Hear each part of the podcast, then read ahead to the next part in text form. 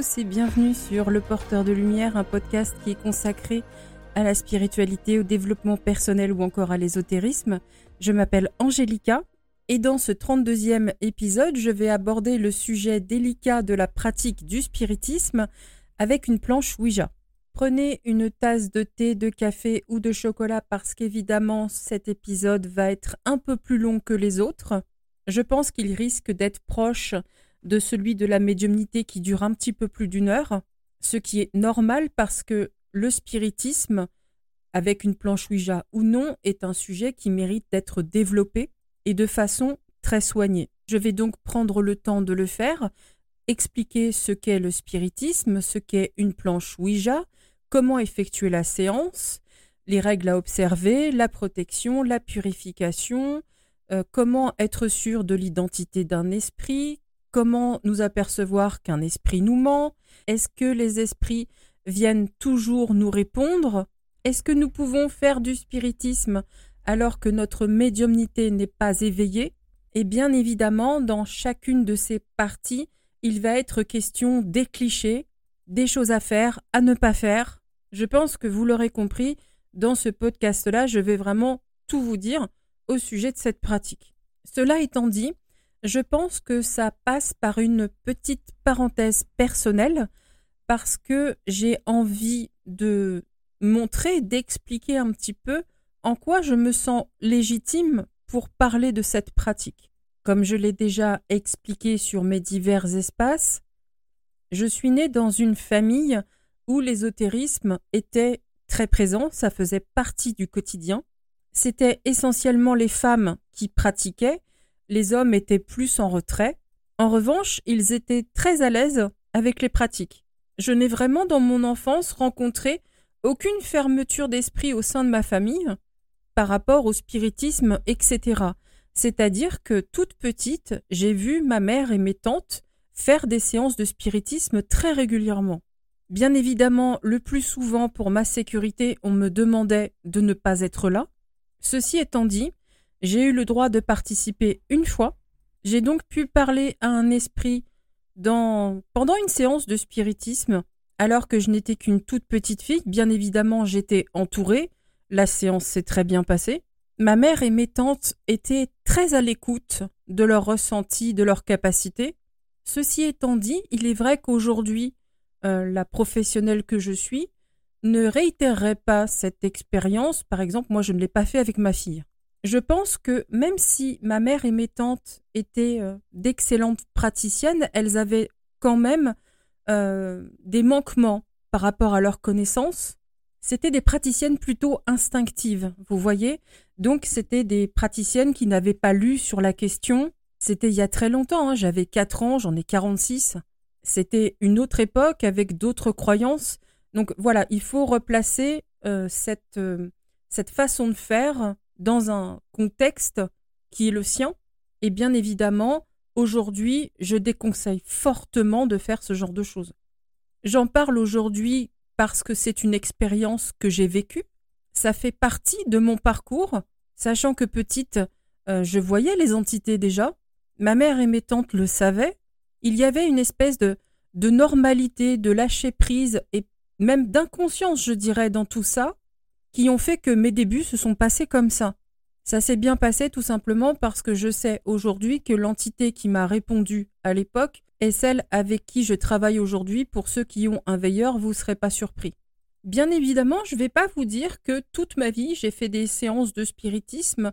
Ce n'est pas le cas parce que j'ai eu un, passage quand même où la religion a pris beaucoup de place dans mon existence. Et si pas mal de pratiques ésotériques sont restées dans ma vie, si j'ai continué de sentir des esprits, si j'ai continué de les voir, la pratique du spiritisme en elle-même n'est revenue que bien plus tard.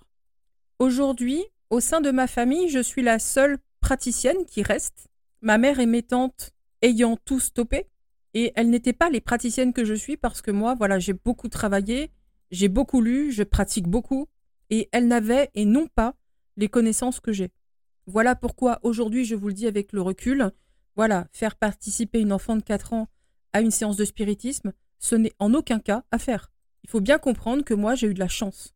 Et la chance, ça tape pas à la porte tous les matins, d'accord? Donc prudence.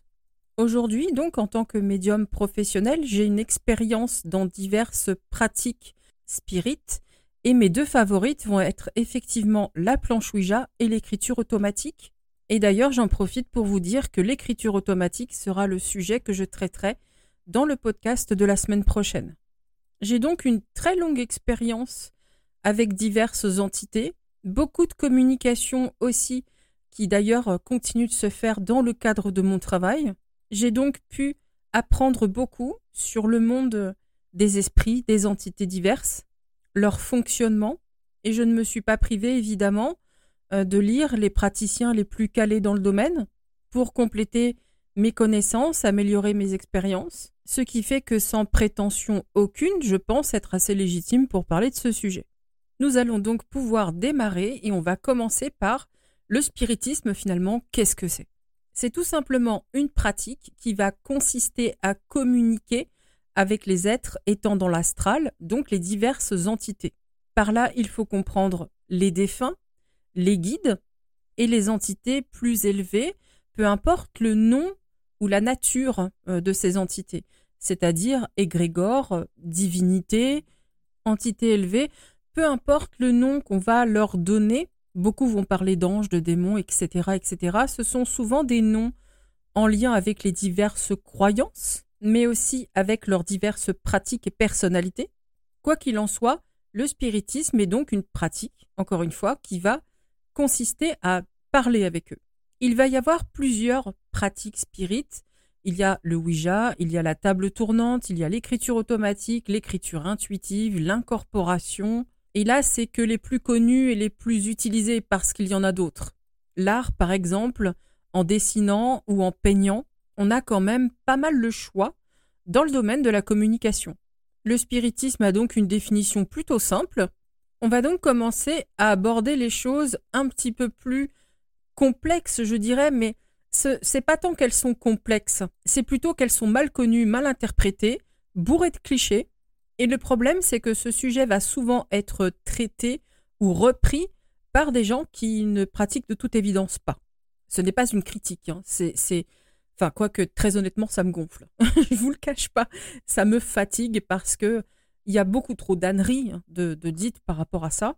Et c'est pour ça que le podcast va être long parce que le temps d'aborder effectivement tout ce qui est dit et expliquer en quoi c'est faux, bien je me dis que si tous les gens qui ne pratiquent pas se taisaient, j'aurais peut-être moins de boulot. Donc voilà, maintenant vous savez que si vous avez un podcast trop long, c'est de leur faute. Vous savez vers qui vous tournez. Donc, qu'est-ce qu'une planche? Ouija Comme son nom l'indique, c'est tout simplement une planche avec diverses inscriptions qui vont être utiles à la communication.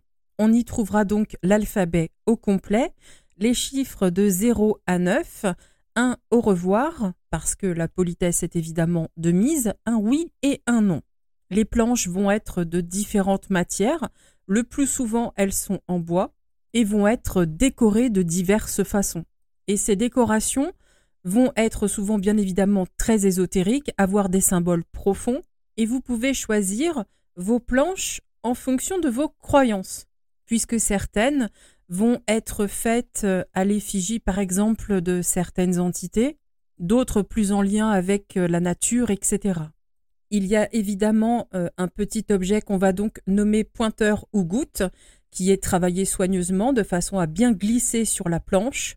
Et comme son nom l'indique, il va pointer sur la lettre le nombre ou le oui ou le non de façon assez précise. Puisque nous en sommes aux décorations, justement, Bien évidemment, il faudra favoriser tout de même des planches qui vont être euh, respectueuses, puisque là, il est question quand même de communiquer avec des entités et pas avec un pote de comptoir. Et je pense que certaines planches sont à éviter absolument.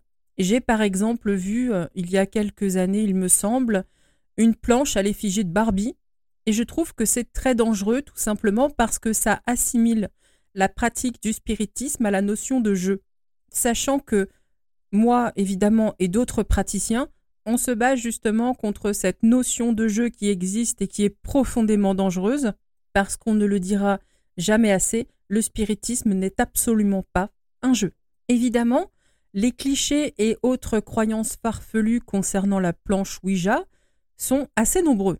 Tout d'abord, il faut en rester quand même à quelque chose d'assez simple. Une planche Ouija n'est rien d'autre qu'une planche. C'est une planche en bois ou en ardoise, etc. Mais je pense qu'il est quand même très important d'arrêter de voir cette planche comme étant autre chose qu'une planche. Combien de fois j'ai entendu que c'était un portail vers euh, je ne sais quoi, une porte vers l'enfer, une porte pour les entités maléfiques, sauf que la planche Ouija n'est en aucun cas une serrure ni une porte, elle est simplement un outil de communication. Comme je le dis d'ailleurs depuis des années, je prends l'exemple du stylo pour comparer. Parce que le souci quand on va parler de la planche Ouija, c'est qu'on va expliquer que c'est la planche qui est dangereuse. Or, c'est pas du tout le cas. Au même titre qu'un stylo est un moyen de communication, mais n'est pas par définition quelque chose de dangereux, mais qui peut être lui aussi pourtant très mal utilisé. Un stylo, vous le prenez, vous écrivez avec. Ce que vous allez écrire dépend de vous, et tant que vous ne vous en servez que pour sa fonction première, c'est-à-dire écrire, il n'y a aucun problème. Vous pouvez effectivement vous en servir pour écrire des vacheries, ça c'est un fait, mais vous restez maître du stylo si vous vous en servez en revanche pour le planter dans l'œil du voisin. Le problème, c'est le stylo ou c'est vous? L'objet en lui-même reste un stylo banal et simple, qui a été utilisé à mauvais escient. La planche Ouija, c'est exactement la même chose. C'est un objet banal, simple, qui est très mal utilisé. En réalité, les séances qui se passent mal ne sont pas le résultat de la planche en elle-même, mais des gens qui sont autour de la planche, qui ne savent pas pratiquer, qui ne connaissent pas le monde des entités, qui ne prennent pas les précautions nécessaires et qui ne savent pas se protéger, ce qui engendre une séance faite par-dessus la jambe. Et les entités qui voient les gens pratiquer comme ça, euh, voilà, ils les voient arriver à 15 km et ils se disent chouette, on va bien se marrer. Et effectivement, il se marre. Voilà pourquoi c'était très important pour moi de parler de ça, d'expliquer ce principe-là, celui que la planche n'est rien d'autre qu'une planche, parce que je pense qu'il faut remettre les choses à leur place et que chacun assume ses responsabilités plutôt que de rejeter la faute sur une simple planche en bois. Au même titre que quand on crève un œil avec un stylo, c'est celui qui tient le stylo le problème, c'est pas le stylo. Nous allons maintenant évoquer comment effectuer donc la séance avec la planche Ouija et les règles à observer. Une séance de spiritisme avec une planche Ouija, ce n'est pas être euh, assis dans le jardin ou dans un bar avec ses potes. Vous faites face à des entités que vous ne voyez pas et qui sont systématiquement beaucoup plus fortes que vous. Si pour vous les choses peuvent être complexes, pour eux les choses sont incroyablement simples. Vous faire mal leur est possible vous terroriser leur est possible. Bien évidemment, il faut tout de même que je précise que les agressions physiques ultra violentes sont tout de même plutôt rares. La plupart du temps, quand vous avez des gens comme ça qui rapportent euh, ce type d'expérience, c'est grossi et disons-le même carrément, ce sont des tissus d'ânerie. Attention, je ne dis pas que ces agressions n'existent pas. On a eu plusieurs témoignages qui sont assez frappants qui ont été vérifiées, on le sait, ces agressions physiques violentes existent. Mais encore une fois, elles sont très rares. Ceci étant dit, il peut y avoir euh, des agressions physiques, je dirais, plus minimes, comme être poussé, être griffé, être saisi. Voilà pourquoi, même si les agressions physiques ultra-violentes sont rares, il faut tout de même rester prudent face à ces êtres qui ont un clair avantage sur vous. Concernant le dialogue avec les défunts, dans les séances de spiritisme, il faut tout de même comprendre que ça nécessite la présence de l'esprit dans la même pièce que vous. Et ça, je pense que c'est une chose que beaucoup ont du mal à visualiser. Ils s'imaginent que c'est un petit peu comme ça, dans l'air, que ça vient de loin. Non, non, l'esprit est dans la pièce. Et avoir conscience de ce détail euh, peut, je pense, aider à être un petit peu plus prudent. Donc les règles à observer sont pourtant assez simples. La toute première, à respecter absolument, c'est de ne jamais, je dis bien jamais, faire de séances de spiritisme sans la présence d'un médium compétent. Et là, c'est pareil, j'insiste sur le mot compétent. Et par là, j'entends que vous rayez de la liste les médiums qui pensent qu'on peut identifier un esprit avec une question personnelle. Je vais vous expliquer pourquoi plus loin, mais là, à mon sens, il y a un grave défaut de compétence. Simplement parce que si le médium en question avait une réelle expérience et longue avec les entités dans sa vie, il saurait que ça, ça marche pas. Et pour des pratiques de ce genre, il faut vraiment quelqu'un de très compétent qui saura leur parler. Et pour savoir les comprendre et leur parler, il faut connaître, maîtriser le sujet. Et quand vous voyez qu'un médium va répéter des clichés, c'est qu'il ne maîtrise pas le sujet. Donc non seulement la pratique en elle-même est dangereuse, mais vous faites confiance à quelqu'un qui ne saura même pas vous protéger correctement. Je ne dis pas que ces médiums sont de mauvaise foi ou quoi que ce soit, qu'ils sont mauvais euh, par définition. Je dis qu'ils manquent de compétences. Pour moi, c'est comme passer son permis de conduire avec quelqu'un qui ne l'a pas. Il ne nous viendrait pas à l'esprit de nous former dans un domaine avec quelqu'un qui ne maîtrise pas le dit domaine. Bien là, c'est exactement pareil. Vous pouvez effectivement aller faire réparer votre voiture par euh, le voisin qui n'a aucune compétence euh, dans, la mécanique, mais c'est à vos risques et périls. Et dans le spiritisme, c'est la même chose. Hein. Vous pouvez être avec la copine médium bourrée de clichés qui n'a pas vraiment d'expérience, mais en bout de ligne, si votre appart est super hanté et que vous n'êtes pas bien dans vos baskets après ça, c'était les risques à prendre. Voilà pourquoi je passe depuis des années du temps à prévenir par rapport à tout ça, parce que si les règles étaient respectées, tout ça n'arriverait pas. Deuxième règle très importante, votre attitude. Il faut préparer votre séance. Une séance de spiritisme, ça ne se fait pas comme ça à l'arrache sur un coup de tête. À moins que vous ayez une grande expérience et que pour vous, ça puisse se faire très facilement, ce qui est mon cas. Aujourd'hui, j'ai tellement communiqué que je sais exactement comment agir, comment faire, quelles questions poser, comment les poser. Donc oui, je peux faire une séance sur un coup de tête. Mais lorsqu'on n'a pas l'habitude, il faut éviter ce genre de choses. Donc il faut préparer la séance avec le médium qui va vous accompagner il va falloir préparer vos questions avec le médium, qui saura voir si elles sont formulées correctement, si elles risquent ou non de poser problème, et il les reformulera si besoin. Vous devez aussi être le plus calme possible. Ne vous inquiétez pas, un esprit peut comprendre que vous ayez peur. Ce qu'il faut en revanche savoir, c'est que cette peur peut être utilisée par des esprits. Parce que si vous tombez sur un esprit néfaste, un esprit qui est là pour jouer, pour s'amuser, il va utiliser votre peur, il va vous faire peur davantage, tout simplement parce que ça va l'amuser. Voilà pourquoi il est important d'être calme, parce que seuls les esprits bien intentionnés comprendront cette peur et ne chercheront pas à s'en servir. Mais comme vous ne savez pas sur qui vous allez tomber, il faut absolument éviter les séances si vous avez peur.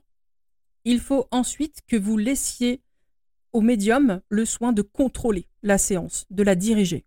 Vous pouvez évidemment parler, communiquer, mais s'il y a par exemple un souci, que vous en provoquez un parce que vous avez dit quelque chose qui passe pas, dans ce cas précis, vous vous excusez et vous laissez le médium régler le problème.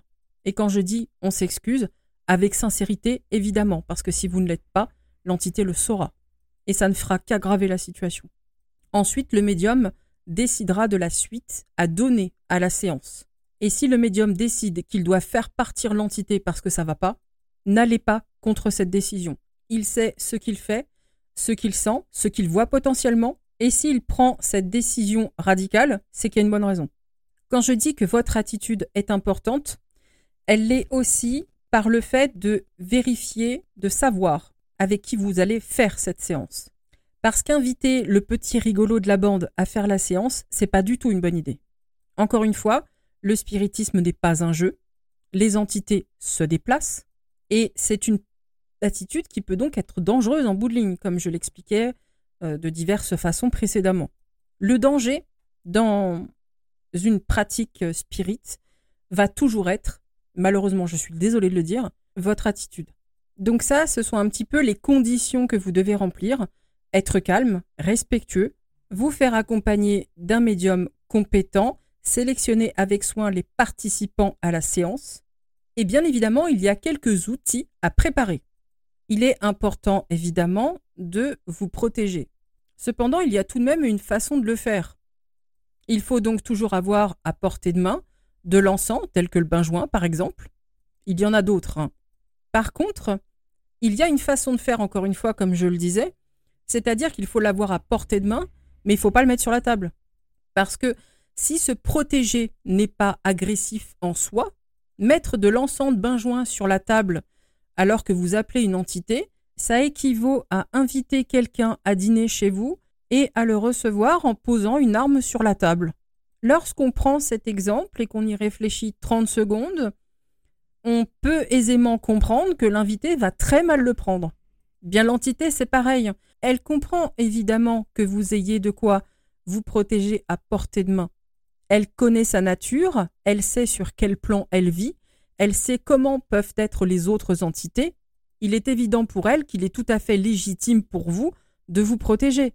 Seulement le poser sur la table, c'est vrai que là, ça a un côté quelque peu agressif n'est pas le bienvenu. Ça favorise pas, si vous voulez, un climat de, de bonne entente. C'est avoir une conversation sous la menace. Ça peut pas bien se dérouler comme ça. Donc il faut tout simplement se protéger sans forcément être paranoïaque non plus et éviter évidemment que ça mette votre invité mal à l'aise. Il vous faut aussi avoir du sel, du gros sel de préférence car sa capacité d'absorption est meilleure et qu'il vous faudra donc charger et que vous pourrez disposer dans votre maison, appartement, etc. après la purification au cas où il aurait fallu faire partir l'entité. Parce que bien évidemment, après une séance, on purifie et on protège. Pour éviter de faire un podcast trop long, je vous mettrai dans la description du podcast une section qui est sur mon site Médiumnité et Voyance où j'écris comment purifier, comment se protéger, avec quoi, différentes façons. Il y a des bouquins super intéressants qui vont vous permettre de connaître les ingrédients, etc., les façons de faire. J'y donne aussi mes méthodes personnelles. Vous avez absolument tout ce qu'il vous faut. Mais n'oubliez pas donc, hein, après toutes les séances, on purifie, on protège. Il y a cependant un cliché qui existe assez souvent, c'est le mythe du verre cassé. C'est-à-dire que euh, il y a des pratiques qui vont consister à avoir des planches Ouija que je vais qualifier de très artisanales. Et effectivement, j'ai moi-même commencé comme ça. Ce qu'il faut savoir, c'est que euh, il y a des séances de spiritisme que j'ai faites avec des lettres et des chiffres découpés dans des feuilles de papier et avec un tout petit verre pour euh, servir de goutte ou de pointeur que j'effleurais donc avec mes doigts. Et la croyance veut que quand on casse le verre utilisé, ça met fin à la séance et l'esprit s'en va. Et très sincèrement, vous savez, je suis non pas je suis pas qu'une praticienne en ésotérisme, je suis aussi logique et cartésienne et j'aimerais qu'on m'explique comment un verre pété peut faire partir une entité. Parce que là vraiment, ça, c'est quelque chose qui m'a toujours, d'ailleurs bizarrement, hein, toujours semblé incroyablement stupide. Et d'ailleurs, ma mère et mes tantes ne le faisaient jamais. Elles m'ont éduqué en me disant que c'était ridicule. Et je vous assure que vous pouvez péter tous vos verres et même toute votre vaisselle si vous voulez. Hein. La seule chose que ça va faire, c'est que vous allez devoir racheter la vaisselle et que vous allez avoir un esprit qui va continuer de rigoler à vos dépens. Et même pour euh, rigoler, il peut vous faire croire qu'il est parti pour maintenir la croyance absurde et continuer de rigoler. Parce qu'il ne faut pas croire qu'un esprit est forcément un individu intelligent. Il est puissant, capable, mais pas forcément intelligent. Il peut avoir une évolution très pauvre finalement et trouver juste très drôle de vous maintenir dans une croyance absurde. Juste parce que ça va le faire rire. Et vous, vous avancez pas. Non seulement vous n'avancez pas, mais vous n'apprenez pas des techniques qui réellement sont efficaces, ce qui fait qu'il pourra revenir s'amuser. Donc en réalité, quand des clichés comme ça fonctionnent, c'est juste des esprits qui se foutent de vous et qui veulent vous maintenir dans cette absence de connaissance. Parce que sinon, eux, derrière, ils jouent beaucoup moins. Voilà pourquoi les entités vont participer aux croyances absurdes. Ce n'est pas parce que c'est vrai, c'est parce qu'ils veulent continuer de jouer. Et c'est pour ça que dans tous les domaines ésotériques, hein, ça touche pas que le spiritisme, la connaissance, le travail, l'expérience, c'est très très très important parce que ça permet d'en finir avec ce genre de choses. Il faut comprendre que l'esprit, l'entité, n'est absolument pas rattaché ni à la planche, ni à la goutte, ni au verre. C'est une entité à part entière, à l'extérieur de ces objets, qui les fait bouger avec son énergie et la vôtre. Il y a aussi une autre utilité à vous mettre dans cet état qui est celui de casser le verre. Généralement, c'est soit vous le faites parce que vous êtes euh, peut-être en colère, mais le plus souvent, c'est parce que vous avez peur. Or, il faut comprendre que la peur est une chose très utile pour un esprit qui cherche à vous manipuler. Parce que lorsque vous avez peur, la peur est un sentiment qui vous fait dégager énormément d'énergie. Et ça, les entités, comme les défunts, en sont extrêmement friands. Plus vous allez dégager d'énergie, plus il va pouvoir pomper cette énergie. Donc, pour lui, ce qui va être très intéressant, c'est que vous soyez vraiment terrorisé. Vous êtes, du coup, et vous restez un repas énergétique absolument incroyable. D'où l'importance d'être calme lors des séances et de ne pas avoir peur. Parce que les entités comme ça vont forcément vous trouver moins intéressant. C'est votre attitude qui va permettre de réduire vos chances de faire face à un esprit qui a envie de se moquer. Il existe une façon de faire tout à fait valable pour mettre fin à une séance, c'est dire au revoir. Dans ce cas-là, vous laissez le médium faire, il dit au revoir, il fait ce qu'il faut, il purifie, il protège. Et voilà comment on met fin à une séance et à des embêtements. On va aborder maintenant le sujet des entités plus en profondeur, si je puis dire. Il va être la question de l'identité. Lorsque vous faites donc des séances de spiritisme avec la planche Ouija, vous appelez des personnes bien précises. Vous prononcez des noms et vous espérez que c'est bien cette personne-là qui va répondre.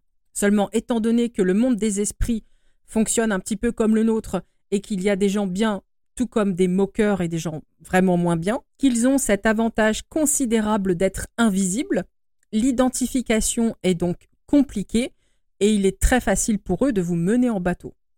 En tout premier lieu, le mythe donc de la question personnelle. On va d'abord donc détailler ce qu'est un esprit, vraiment. Un esprit, c'est un défunt, donc c'est une personne, un être humain qui est désincarné. À notre mort, on perd le corps physique, mais l'esprit perdure. C'est à ça que vous faites face. Cependant, comme vous le savez, il y a des gens qui communiquent avec les entités et qu'ils ne le font en aucun cas à voix haute. Ils le font en parlant dans leur tête et on leur répond dans leur tête. Ça implique donc fatalement que l'entité lit dans vos pensées Étant donné qu'elle est un être purement énergétique, les défunts lisent dans toutes les pensées. Donc la soi-disant question personnelle dont vous seul connaissez la réponse, il est très facile à l'entité de savoir ce que c'est et de vous sortir cette fameuse réponse. Voilà pourquoi quand je vois un médium expliquer qu'il faut faire le truc de la question personnelle, ça m'énerve parce que je me dis mais c'est pas possible. Ça serait bien que les gens avant de parler de ça, pratique un peu plus. Parce que ne même pas savoir qu'un esprit est capable de lire dans les pensées, qu'il est donc capable de fouiller dans le passé, le présent ou l'avenir, comme nous en sommes nous capables, en étant incarnés, donc en ayant la barrière matérielle, parce que le corps matériel est une limite, une barrière. Donc il faut comprendre que les entités ne l'ont pas, cette barrière. Donc ils vont encore plus loin. Ils en savent même encore plus que nous. Donc c'est pour ça que le coût de la question personnelle, c'est d'une absurdité sans limite. Et c'est comme ça, avec la pratique, qu'on se rend compte que le seul et unique moyen d'identifier une entité, c'est les ressentis. Il n'existe aucune façon de faire en dehors de ça. Aucune.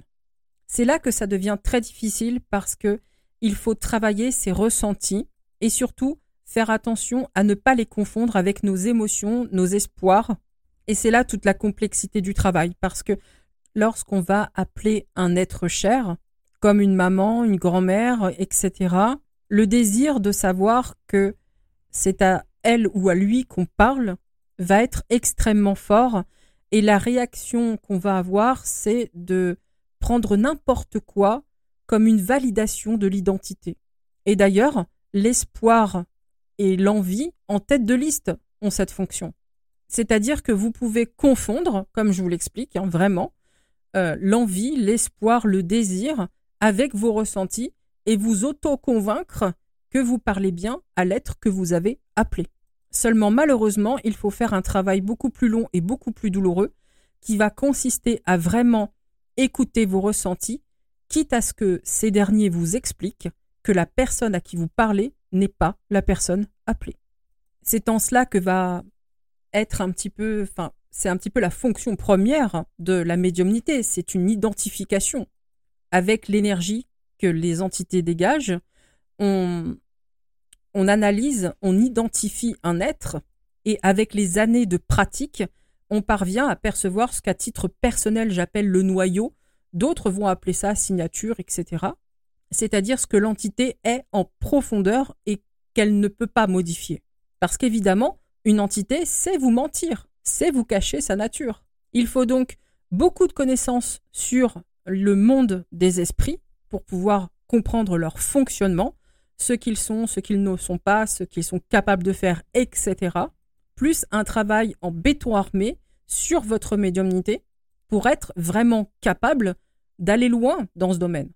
Quelle identification Et c'est vrai que, comme je le dis, hein, mêler aux connaissances, ça va vous permettre euh, de voir les petites choses qui peuvent vous faire tiquer, qui peuvent euh, vous faire comprendre qu'il y a quelque chose qui ne va pas. Mais j'insiste lourdement sur le fait que ce travail est compliqué parce que ça va demander que vous acceptiez que la personne qui vous parle n'est pas l'être cher avec lequel vous voudriez communiquer. Et c'est difficile à accepter. Beaucoup préfèrent se mentir, préfèrent penser qu'ils parlent à l'être cher qu'ils souhaitent entendre.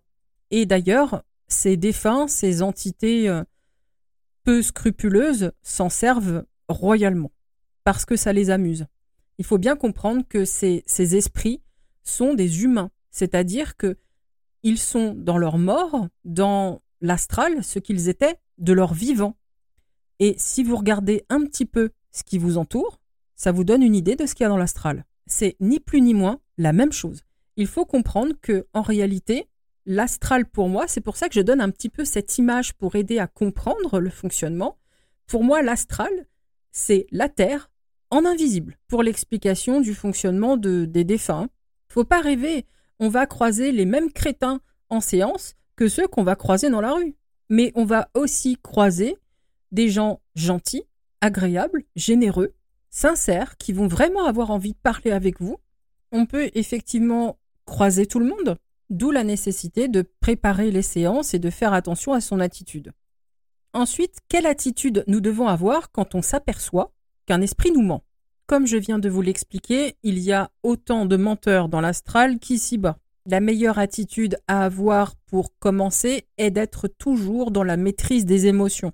Ne pas céder à la peur, la panique ou l'angoisse, ni au stress évidemment, et il va falloir couper court. Vous allez donc rester poli et mettre fin à la séance en disant au revoir, en cessant toute communication, parce que ce qui peut être fait, c'est de faire en sorte à ce que vous continuiez de communiquer. Or, il faut être ferme, poli, respectueux, mais ferme. Mettre un terme à la communication est très important. Donc, laissez le médium clôturer la séance comme il se doit. Voilà pourquoi j'évoque depuis tout à l'heure l'attitude et l'importance de cette dernière. Parce que c'est vraiment notre attitude qui est un danger et qui fait que la séance peut devenir problématique. Accepter de communiquer avec ce genre d'esprit, effectivement, vous en avez le droit, personne ne peut vous en empêcher. Seulement, le problème, c'est que si ça ne se passe pas bien, bah vous savez pourquoi. Vous savez, je vais être un petit peu méchante, mais je pense que c'est nécessaire. Dans la phrase on récolte ce qu'on sème, c'est pas toujours faux. Lorsqu'on parle ici-bas avec des gens peu recommandables, toxiques, etc., on finit par en subir les conséquences. Et en spiritisme, c'est la même chose. Encore une fois, vous faites face à des humains, les trois quarts du temps. Voilà pourquoi, quand je vais entendre le Ouija, c'est mal, la planche, c'est satanique. Non, non, non, non, ce sont les gens qui ne savent pas faire une séance, qui s'y collent quand même et qui après pleurent parce que ça se passe pas bien. Et c'est pour ça que je reprends toujours cet exemple.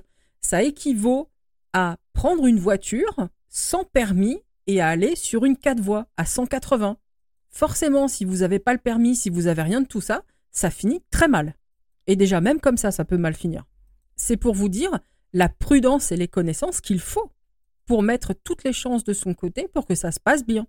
Mais sans connaissance, sans professionnel à ses côtés, sans capacité très éveillée si vous souhaitez le faire seul, sans séance préparée et en le faisant avec le guignol du coin, évidemment, ça ne passe pas. Et les séances qui tournent mal sont systématiquement faites dans ces circonstances. Seulement le souci, c'est que derrière, qu'est-ce qu'on fait? Eh bien, on vient m'appeler moi ou d'autres médiums pour régler les problèmes de hantise, donc comprendre par là l'entité qui reste, qui squatte et qui s'amuse. Donc nous, médiums, qui savons comment faire, on doit se mettre en danger, on doit prendre des risques, parce que vous n'avez pas su faire les choses correctement. Voilà où ça mène de faire des séances de spiritisme par-dessus la jambe. Et croyez-moi que quand on m'appelle pour régler un problème parce que la séance a été faite par-dessus la jambe, je suis tout sauf sympa. À la limite, il vaudrait mieux pas me contacter. Parce que je risque de vous passer le même savon que n'importe quelle autorité qui vous arrêterait sur une autoroute sans permis. Je ferai mon travail, je ferai ce que j'ai à faire, mais je vais avoir beaucoup de mal à être souriante. Vous savez, il suffit d'être adulte. On ne pratique pas quelque chose sans connaissance. C'est simple, c'est même enfantin. Quand on veut pratiquer quelque chose, on apprend avant. Comment on fait? Avec qui? Dans quelles circonstances? Est-ce qu'il y a des règles à observer? C'est tellement enfantin que c'est ça qui va m'agacer. J'ai déjà discuté avec des jeunes personnes de 12 ou 13 ans qui ne veulent pas pratiquer le spiritisme parce qu'ils ont compris qu'ils ont besoin d'acquérir des connaissances et qu'ils ne peuvent pas faire ça par-dessus la jambe. 12 ans. Donc quand un adulte de 40 m'appelle parce qu'il a fait ça n'importe comment, forcément, ça ne me plaît pas. Donc vraiment, j'insiste depuis des années, j'en parle. Soyez prudents, soyez sérieux et assumez vos responsabilités. Cessez de véhiculer des clichés, des croyances farfelu, parce que finalement c'est ça qui est dangereux. Pour continuer sur la même lignée, est-ce que les entités viennent ou répondent toujours Alors en réalité, il est possible que les personnes que vous appelez ne viennent pas, parce qu'ils ne le veulent pas. Et il y a plusieurs raisons à ça. Si vous appelez une entité élevée, j'entends par là euh, veilleur, guide, etc., euh, il peut ne pas répondre par ce biais, parce qu'il peut estimer que le moyen de communication n'est pas adapté ou que le moment n'est pas adapté. Donc il va convenir d'utiliser d'autres moyens de communication qui vont être plus appropriés pour des entités supérieures, comme l'évocation par exemple. La prière aussi, ou en tout cas si on peut appeler ça comme ça, parce que ce n'est pas vraiment au sens prière que je l'entends, mais une communication par la pensée par exemple, le fait de lui parler dans votre tête, d'être attentive aux réponses, les méditations profondes peuvent aussi être un moyen de communication. Ensuite, par rapport aux défunts qui ne viennent pas. Donc une fois décédé, on va dans l'astral, on l'a compris, mais dans cet astral, on n'est plus que des esprits, que des énergies. Et pour comprendre ma façon de voir les choses, la vie dans l'astral est donc une autre euh, facette de la vie. La mort n'est que la fin du corps physique, elle n'est pas une fin en soi, la mort est une étape une étape de transformation, douloureuse certes, mais c'est une transformation. Et nous passons donc de cette vie matérielle à cette vie spirituelle. Et si dans la matérialité nous avons expérimenté le côté spirituel et majoritairement le côté matériel, les choses s'inversent une fois décédés. Nous allons expérimenter davantage la vie spirituelle avec ce qui va rester de la matérialité et qui va nous servir de leçons, d'enseignements dont nous allons nous servir pour évoluer. Donc dans l'astral, c'est la spiritualité qui règne. C'est pas le matériel. L'accès à la connaissance est donc bien plus grand et le matériel n'est plus. C'est-à-dire qu'avec le temps, on se détache de ce qui est matériel, de cette matérialité, de ce qui se trouve ici. Et pour avancer, on n'a pas d'autre choix que de se détacher. D'ailleurs, on le voit même dans notre vie matérielle lorsqu'on doit avancer dans la vie, il y a des choses qu'on doit laisser derrière soi. C'est ce principe-là qui s'applique dans l'astral. C'est la seule solution qu'ils ont, si vous voulez, pour se concentrer sur leur évolution et pour continuer leur parcours. Ils ne peuvent pas se laisser être freinés, ils finissent donc par prendre la décision d'avancer. Et c'est une des raisons pour lesquelles ils ne viennent pas. Ce n'est pas un refus de communication par manque d'amour pour les proches, c'est pas de la méchanceté et ça n'est pas non plus de l'oubli. Un proche n'oublie pas un proche. Quand j'entends qu'un esprit est une coquille vide qui oublie son passé, ça me fait bondir. Comment voulez-vous que l'âme avance si on oublie tout systématiquement? Je pense que dans le présent, on n'a pas oublié notre passé, mais il est plutôt inconscient il est lointain. C'est plutôt au niveau de l'âme que ça se passe, d'où la difficulté du parcours. Mais un défunt dans l'astral n'oublie pas ses proches, ça n'existe pas. Donc ce n'est pas un problème affectif. Ils ont simplement compris que leur place n'est plus ici, qu'ils ne sont plus des êtres matériels, qu'ils vivent désormais sur un autre plan, qu'ils doivent continuer leur évolution, rester sur ce plan qui est d'ailleurs désormais le leur, et la seule chose que nous devons faire, nous, derrière, c'est le comprendre, l'accepter et faire le deuil que eux-mêmes font. Parce que c'est une chose qui est aussi à comprendre dans ce cadre, c'est que quand quelqu'un décède, quand quelqu'un perd son enveloppe charnelle, nous ne sommes pas les seuls à faire un deuil. Eux aussi doivent faire un deuil. Le deuil de toute une vie matérielle, eux aussi ont des sentiments de perte, de douleur, de manque, parfois d'injustice. Et pour eux aussi, c'est très compliqué. Voilà pourquoi même la communication, il est préférable qu'il n'y en ait pas trop, parce qu'il faut que ceux qui restent, comme ceux qui sont partis, avancent. Et c'est effectivement extrêmement douloureux, mais c'est ainsi que la vie est construite. C'est un très grand enseignement qui est difficile à encaisser. Donc voilà pourquoi ils peuvent prendre cette mesure radicale qui est de ne pas communiquer, parce qu'il y a aussi cette volonté de ne pas euh, raviver leur douleur, leur peine. Ils ne veulent pas l'entretenir. Ils ont compris que quoi qu'il arrive, c'était terminé la vie matérielle. Et ils font un deuil. Mais encore une fois, j'insiste là-dessus parce qu'il y a beaucoup de gens qui pensent que on les a oubliés, qu'on ne les aime plus. C'est pas vrai. Depuis que je suis médium professionnel, j'ai discuté avec une quantité industrielle de défunts. Sincèrement, je ne peux même plus les compter. Et j'ai pu, dans ces conversations, sentir l'amour, l'attachement, les émotions. Et à la question comment tu peux savoir que c'est vrai, je répondrai des années et des années de pratique. Et les médiums qui bossent autant que moi savent très bien de quoi je parle. Qu'ils soient professionnels ou non d'ailleurs, hein, il n'est pas nécessaire d'être professionnel pour avoir une pratique très poussée et des ressentis euh, très efficaces. Il faut aussi faire attention à ça. Si vous êtes doué, vous êtes doué. Si vous travaillez depuis longtemps, vous travaillez depuis longtemps. Ça n'est pas à remettre en question. Pour continuer, il va être question évidemment de ceux qui viennent, parce qu'il y a bien des gens qui répondent. Alors, on a déjà vu le fait de rester sur euh, un petit peu sur ce plan quelque part pour faire mumuse, terroriser et s'amuser aux dépens des autres. Ce sont des esprits qui ont une évolution moindre. Ça peut aussi être des esprits en colère pour diverses raisons. Voilà pourquoi un médium, je pense en tout cas un médium sérieux, va tâcher de toujours essayer de, vraiment comprendre avec qui il parle, parce qu'il arrive effectivement que des esprits en colère ou moqueurs soient des esprits qui ont en réalité besoin d'aide. C'est un peu comme ici-bas, pareil. Une personne qui se comporte mal peut être une personne en souffrance qui a besoin d'être accompagnée. Quelqu'un qui n'agit pas bien, c'est pas nécessairement quelqu'un de mauvais. C'est toute la difficulté du travail de médium. Et c'est toute la difficulté qui peut se présenter lors des séances de spiritisme, quelle que soit la pratique spirit. Il y a aussi ceux qui viennent parce qu'ils n'arrivent pas à se détacher de notre plan, soit parce qu'ils sont décédés depuis peu de temps, mais il y a aussi ceux qui sont décédés depuis pas mal d'années, mais qui n'y arrivent pas non plus. Encore une fois, parce qu'ils sont en souffrance, parce que le deuil ne se fait pas. Ils souffrent donc à cause de ce qu'ils ont perdu aussi, et aussi parce qu'ils voient notre souffrance. Donc ils vont vouloir essayer de nous aider ils vont vouloir nous soulager.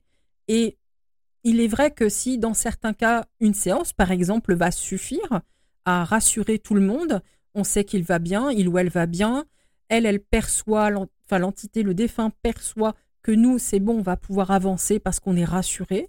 Mais il y a des, donc des individus euh, physiques, nous, et des gens euh, défunts qui vont continuer d'entretenir un petit peu cette espèce de douleur parce qu'on n'arrive pas à faire le deuil, à accepter cette mort, et on va collectionner les communications qui vont faire que chaque partie va être maintenue dans ce, système pénible.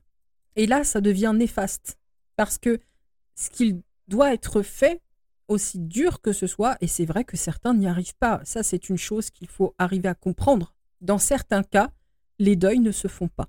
Ils sont extrêmement longs et s'étalent sur des années, voire sur une incarnation entière. Il y a aussi ceux qui viennent tout simplement parce qu'ils ont quelque chose à dire, un message à faire passer, et qui ne vont pas nécessairement être des accros à la communication. Et ce qui va se passer, c'est qu'au fur et à mesure, ils vont tout simplement de moins en moins communiquer, jusqu'au moment où ils seront tellement éloignés qu'ils ne communiquent plus. Il y a finalement, comme vous pouvez le constater, pas mal de raisons euh, très humaines qui font qu'on vient ou on vient pas. Et ça va nécessiter d'être observateur, d'être à l'écoute, donc être médium, un médium qui va pratiquer, qui va faire des séances de spiritisme, ça va nécessiter d'étudier quand même aussi la psychologie. Quand je dis ça, on me regarde avec des gros yeux, pourtant c'est vrai. Et c'est ce qui va manquer à certains médiums qui, dans leur discours, on le voit, ont un manque assez important de connaissance de la nature humaine qui automatiquement va se répercuter dans leur travail avec les esprits.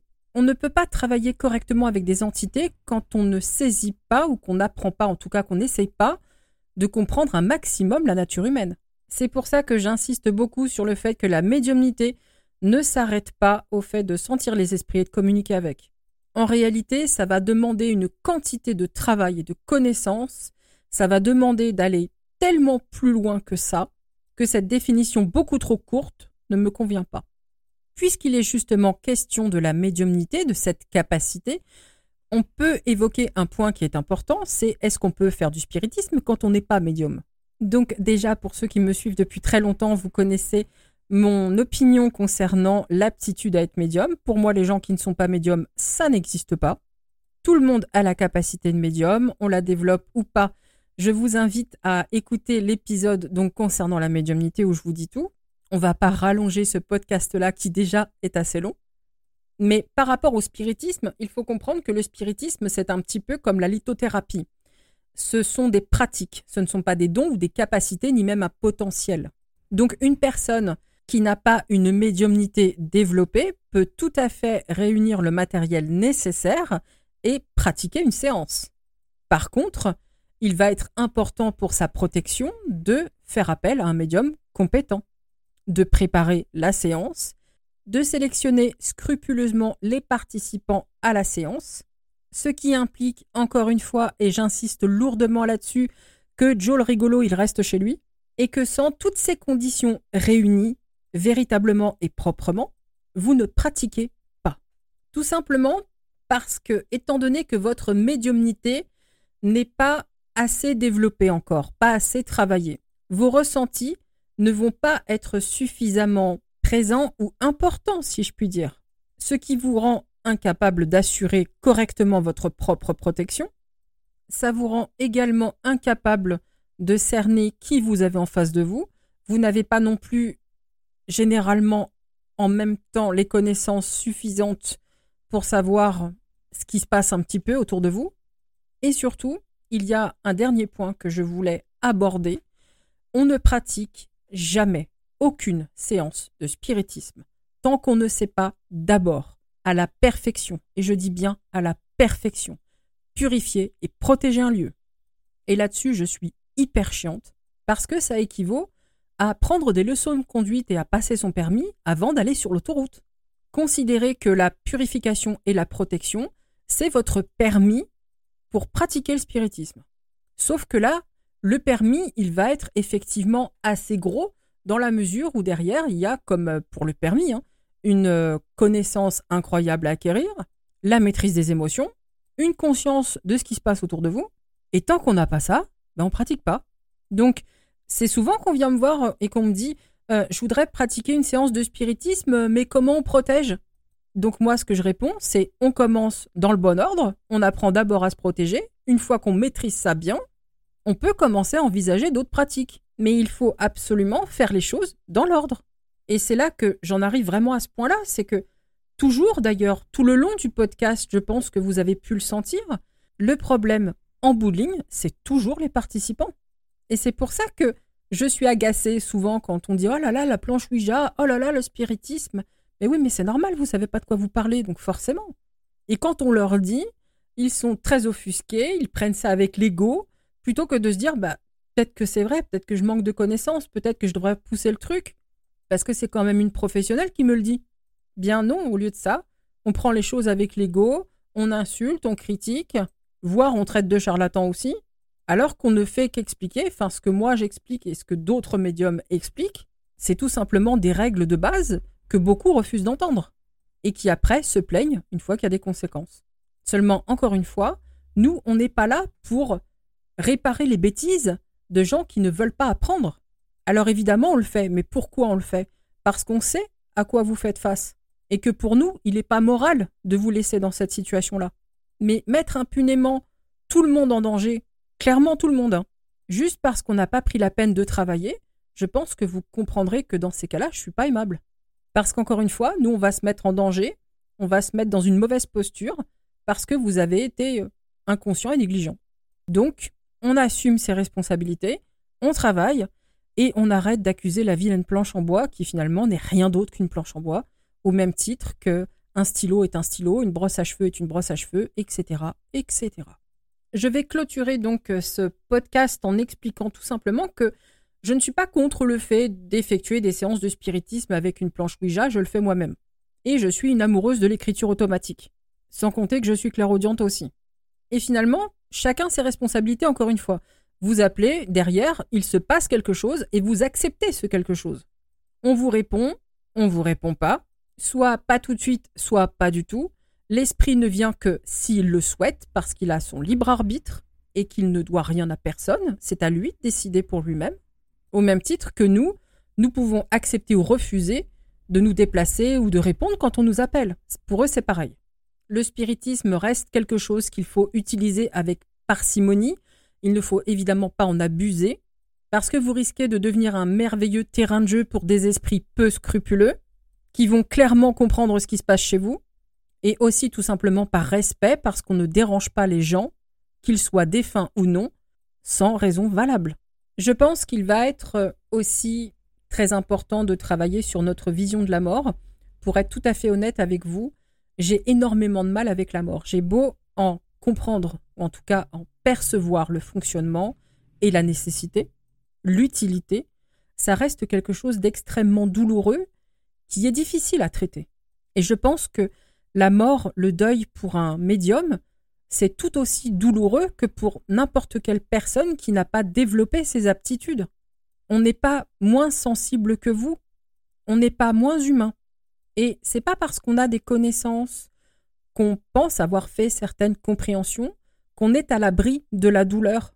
Donc il faut surtout pas croire que ça y est, c'est top, on a l'habitude et tout va bien. Il arrive encore aujourd'hui que mes séances de, de travail avec les défunts soient très douloureuses pour moi parce que derrière, ça peut aussi engendrer des réflexions profondes qui peuvent être pénibles. Donc oui, il y a un travail très profond et très important à faire pour changer notre vision de la mort, notre compréhension de la mort, et c'est un boulot costaud. Si certains y arrivent mieux que d'autres, c'est certainement pour des raisons, euh, peut-être qu'ils ont plus d'incarnation que moi, que nous, et qu'ils ont donc une, euh, comment dirais-je, ils sont plus en avance question euh, spiritualité. Et c'est pas à prendre avec l'ego, c'est pas grave. Hein. En fait, justement, au contraire, je pense que ces gens sont un exemple et on peut se dire, ben, moi aussi, je, je vais finir par comprendre et on continue de travailler. On n'est pas moins bien qu'eux. Il faut juste continuer de bosser. Au même titre que eux doivent continuer de bosser sur bien des points. Mais il est vrai qu'avoir une conscience que la mort n'est pas une fin totale, qu'elle est une transition, quelle est la fin d'un état de choses pour une continuité, ça peut effectivement tout de même aider dans un parcours humain. J'insiste aussi sur le fait qu'il faut ne pas oublier qu'il ne nous oublie pas et qu'il n'est pas question qu'il ne nous aime plus. Ils gardent un œil, ils pensent à nous, mais ils vivent leur vie qui sont désormais différentes des nôtres. Ils n'interviennent pas ou plus dans notre existence parce qu'ils ont compris la nécessité de ne pas ou plus le faire. Parce qu'encore une fois, dans l'astral, ils ont accès à des données que nous, on n'a pas à cause de la barrière physique. Parce que nous, nous en sommes au stade de l'expérience matérielle. Après, dans l'astral, ce sera autre chose. Et justement, chaque chose en son temps. Et on n'avance pas tous en même temps. Encore une fois, ça ne veut pas dire qu'on est moins bien. J'insiste là-dessus parce que l'ego va jouer un grand rôle aussi dans tout ça. Il n'y a pas une âme qui est moins bien qu'une autre. Il y a des âmes avec chacune un parcours. Et je pense tout simplement que les âmes ne sont pas nées en même temps. Donc évidemment, c'est pour ça qu'on a de telles différences d'évolution de spiritualité, parce qu'il y a des gens qui ont un paquet de vie derrière eux, il y en a qui n'en ont pas du tout. Et à mon sens, c'est là que vont apparaître toutes les difficultés qu'on peut croiser. En tout cas, c'est une explication qui me semble plausible. Et là, je me rends compte que j'ai un paquet de podcasts à faire pour expliquer tout ça. Mais vous inquiétez pas, c'est prévu. Quand il a été question effectivement de confirmer que j'allais faire ce podcast-là sur la planche Ouija, il était évident pour moi que ça allait donner lieu à une suite de podcasts parce qu'il allait falloir grandement pousser les choses. Donc, il faut bien comprendre que les discours tels que le spiritisme c'est mal, ça doit s'arrêter. Ça existe, les médiums avec, la communication est possible. Je doute que ce soit sans raison. Et il est vrai que les raisons de l'existence de tout ça, c'est compliqué à gérer, c'est compliqué à estimer. On a tous nos émotions, notre sensibilité, nos connaissances, notre élévation, et on peut tous ne pas être d'accord. Et je pense que si on s'attarde un peu plus sur le travail, sur l'écoute les uns des autres, des différentes expériences ou avis, on peut parvenir à avancer d'une façon plutôt sympathique. Je pense avoir fait le tour donc du sujet de la planche Ouija encore une fois. Il est vrai que pour ce qui est des esprits, entités, pratiques, etc., ça va être plus long. Je vais détailler ça dans d'autres podcasts aussi. Comme je vous l'ai dit la semaine prochaine, il va être question de l'écriture automatique. Et il va y avoir des podcasts où je vais évidemment parler beaucoup plus des entités, des esprits, de spiritualité, toujours dans un but d'aider à l'acquisition des connaissances nécessaires pour se protéger, bien travailler et avancer. Et pour ceux qui ne veulent pas apprendre à faire tout ça, communiquer, etc., qui ne veulent pas s'y essayer, bien ma foi, il y a le lien de mon site internet, vous savez où me trouver. J'espère que ce podcast va vous aider, qu'il vous aura plu aussi. Je vous souhaite un très bon week-end et je vous dis à vendredi prochain.